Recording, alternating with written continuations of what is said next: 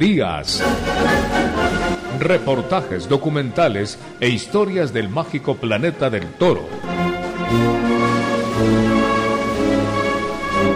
Un programa radiofónico de Gonzalo Ruiz Álvarez, al aire desde 1982 por Radio Quito y Platinum FM del Ecuador.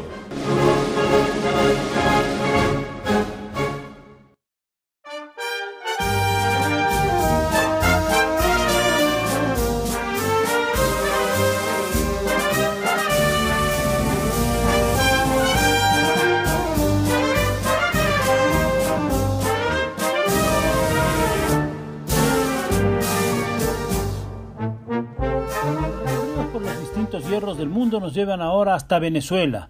Una de las ganaderías más reconocidas es Los Arangues. En 1968 se funda con vacas de las Mercedes, de González Piedraíte y de Vista Hermosa, de Antonio García. Todo viene de Santa Coloma, eh, que es la línea que predominaba en Colombia en aquella época. Más adelante se incorporaron vacas de la Guayabita, tradicional hierro venezolano. Alberto Ramírez y los hermanos Alejandro, Raúl y Ramón Riera Subillaga son los fundadores y la finca se asienta en el estado de Lara, en los valles de Carora. El ganadero Jesús Riera nos da sustento a esta historia. Antes que nada, Gonzalo, saludarte y agradecerte por habernos invitado a participar en este prestigioso programa que como indica ya, bueno, tiene casi 40 años. Y bueno, que ese saludo sea extensivo a toda esa afición ecuatoriana que te escucha asiduamente en tu programa. La idea de formar la ganadería nace a raíz de una invitación que el doctor Alberto Ramírez Avendaño hace a mi familia a mi padre y sus hermanos, la familia Riera Subillaga. Esa invitación ocurre a finales de la década de los años 60, exactamente en el año 68, cuando se abre la posibilidad de importar ganado a Venezuela, ya que por temas sanitarios la frontera había estado cerrada por, por mucho tiempo. Venezuela vivía unos años de pujanza. En San Cristóbal estaba, la feria de San Cristóbal estaba agarrando cuerpo y en aquel entonces esa feria se sostenían era con, ganado colombiano, ganado mexicano. Eh, un grupo de entusiastas tachirenses de allá de la zona de San Cristóbal estaban impulsando lo que más tarde terminó siendo esa importante feria de San Sebastián de San Cristóbal. A raíz de lo exitoso que fue esa feria de los años 67, 68, el entonces ministro del Interior, quien después fue presidente de la República, Carlos Andrés Pérez, le otorgó a unos tachirenses una licencia para importar ganado bravo. Ellos contactan a Antonio García, el ganadero colombiano de Vista Hermosa, para que se una a ese proyecto, sobre todo porque Vista Hermosa había sido el triunfador de esa feria de San Cristóbal en esos años. Entonces comienzan esa labor de Antonio García de irse a Caracas a tratar de hacer efectiva esa licencia que, que le habían entregado para obtener ya formalizar todo eso que se les había prometido y fue un trabajo un poco complicado, porque entre la euforia de la feria, lo que se le había prometido, se estaba complicando el que le, otorgaban, eh, le otorgaran ese, ese permiso definitivo, por el mismo tema que te comenté del cierre de las fronteras por temas sanitarios, como era el, el tema de la aftosa. En esas diligencias para concretar ese permiso definitivo es que Antonio García llega a Alberto Ramírez Avendaño porque él era asesor del Ministerio de Agricultura. Y Alberto, además de asesorar y facilitar a que se concretara todo eso, y en vista de que era un permiso por hasta 200 vacas, y Vista Hermosa no tenía para traer 200 vacas, si acaso tenía escasas 50 vacas, entonces se abre la posibilidad de que nosotros, de manera independiente al grupo que estaba liderando Antonio García y el grupo tachirense de San Cristóbal, también importara unos animales.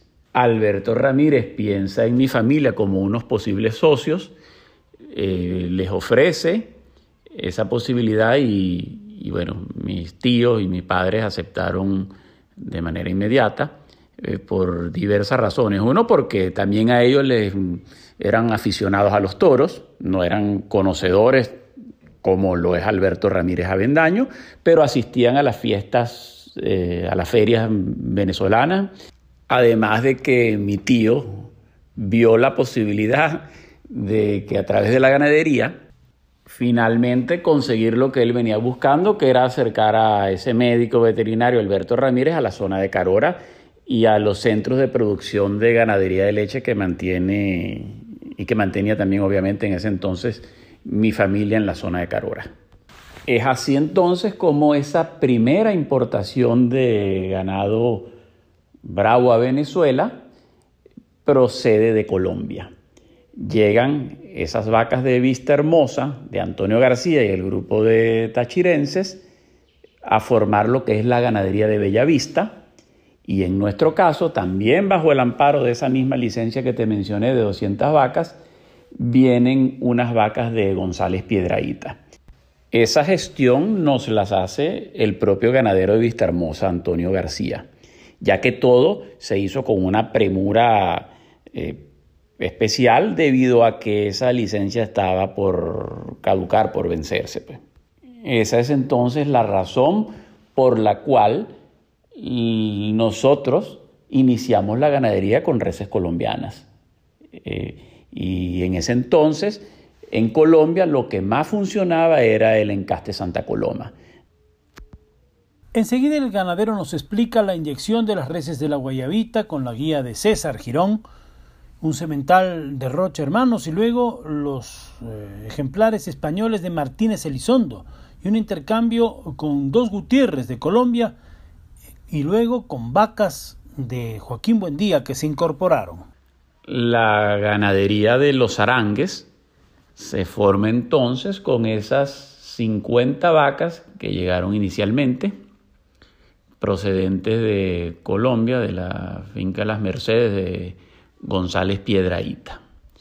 Al año siguiente se compran eh, otras tantas vacas de la ganadería de Guayabita, Guayabita era la única ganadería que había existido en Venezuela cuando los hijos del entonces dictador en los años 30 de Venezuela, del dictador Juan Vicente Gómez, sus hijos habían importado eh, media ganadería de Payares del Sor, de lo que es hoy Benítez Cubero de España.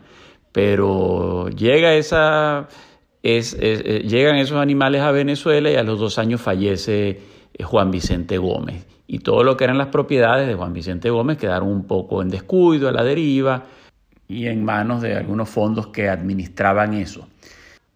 Y nosotros, muy apoyados en quien fuera la gran figura del toreo en Venezuela, como fue el maestro César Girón, hicimos una selección de unas 20 vacas escogidas tras unos largos tentaderos eh, liderados por, el, por César Girón.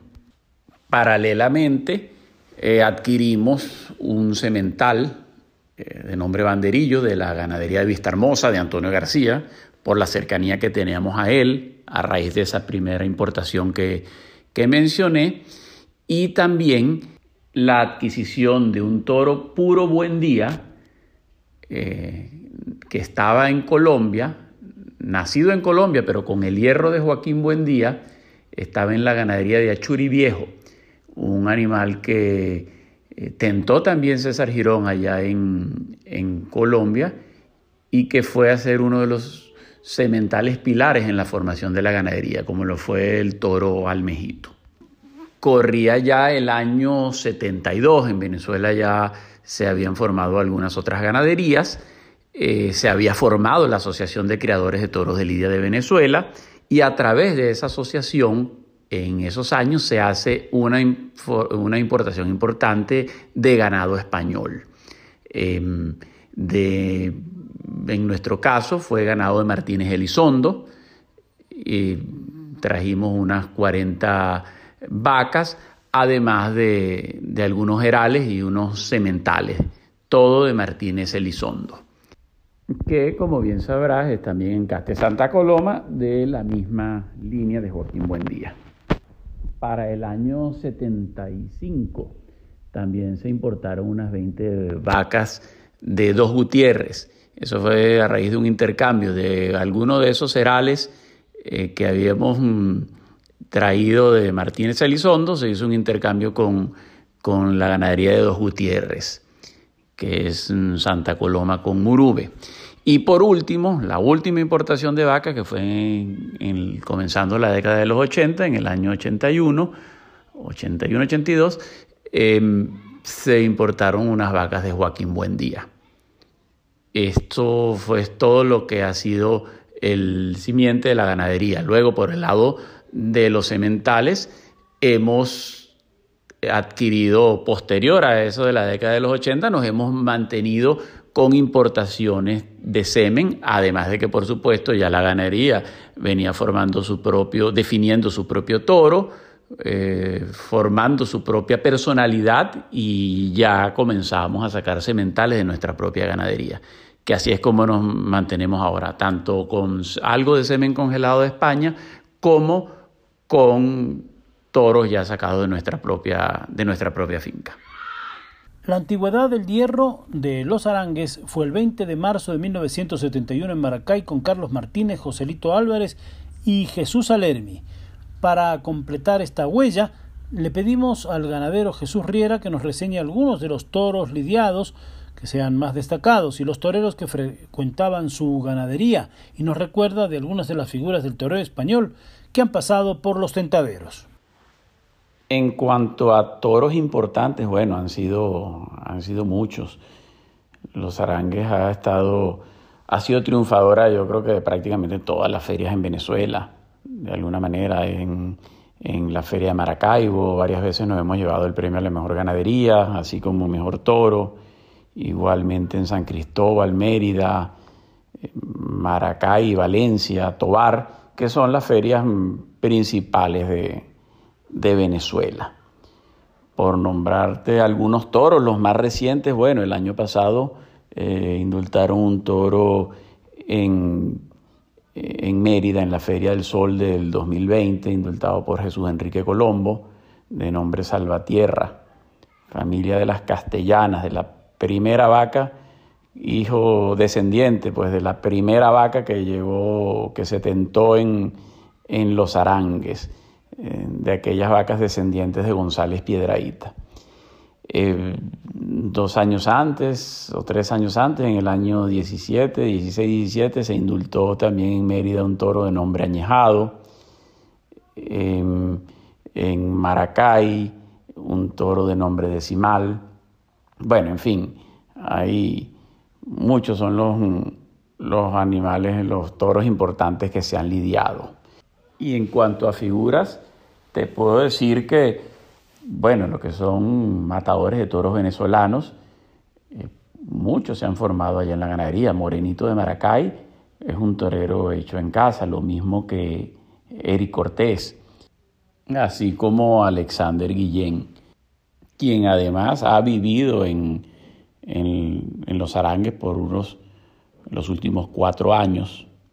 Y de los más recientes, bueno, los más conocidos, tanto Manolo Vanegas, quien lamentablemente sufrió ese percance del que seguramente ustedes conocen que está superando esa difícil situación, así como Jesús Enrique Colombo, quien estuvo algunos días en la finca preparándose para esa feria del sol del año 2020, que fue cuando justamente indultó ese toro de nosotros que que mencioné.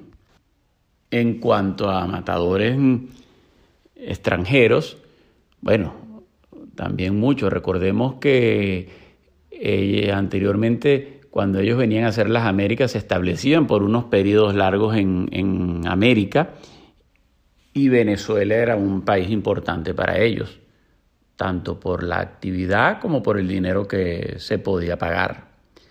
Es así como en los arangues, bueno, los principales en los comienzos, Antonio José Galán, eh, fue muy de nuestra casa, eh, también Francisco Rivera Paquirri, eh, el niño de la capea, posteriormente Tomás Campuzano fue también muy de nuestra casa, David Silvetti, el maestro David Silvetti, también ha llegado a nosotros.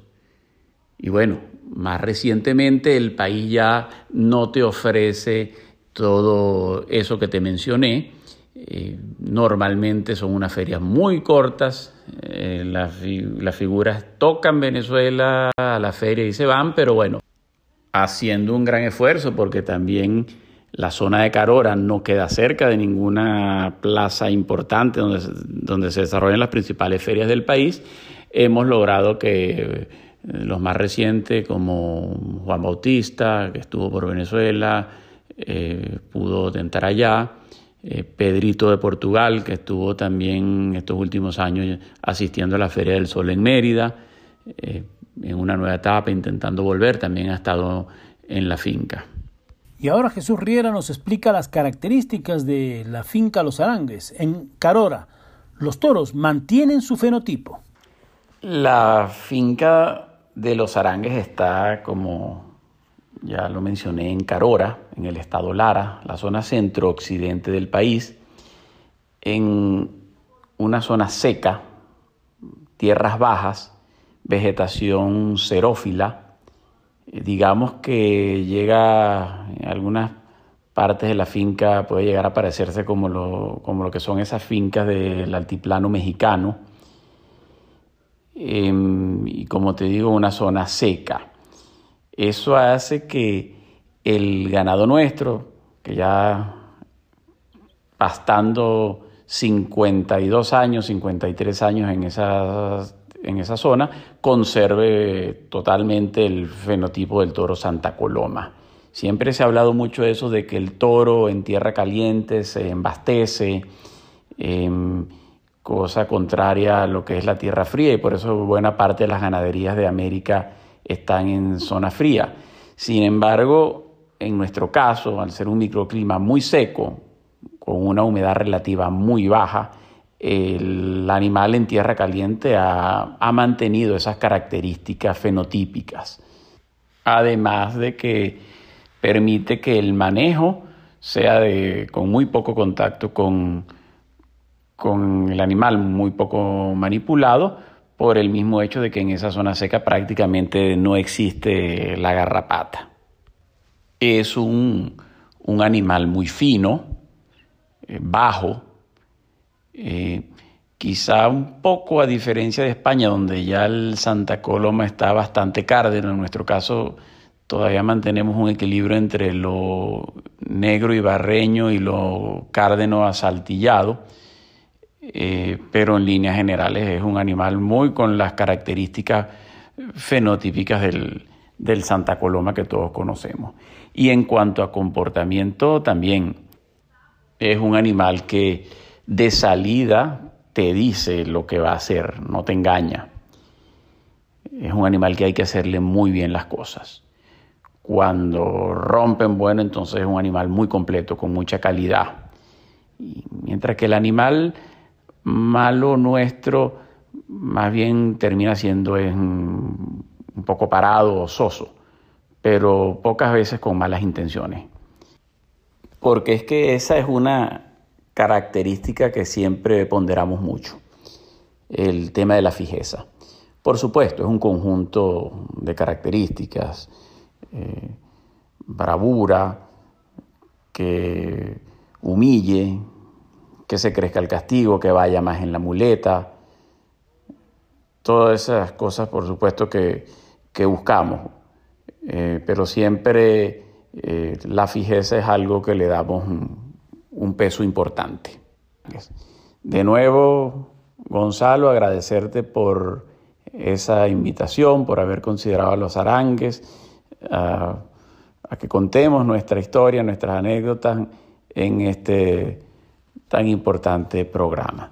Un abrazo, un saludo, tanto a ti como a esa afición ecuatoriana que oye tu programa.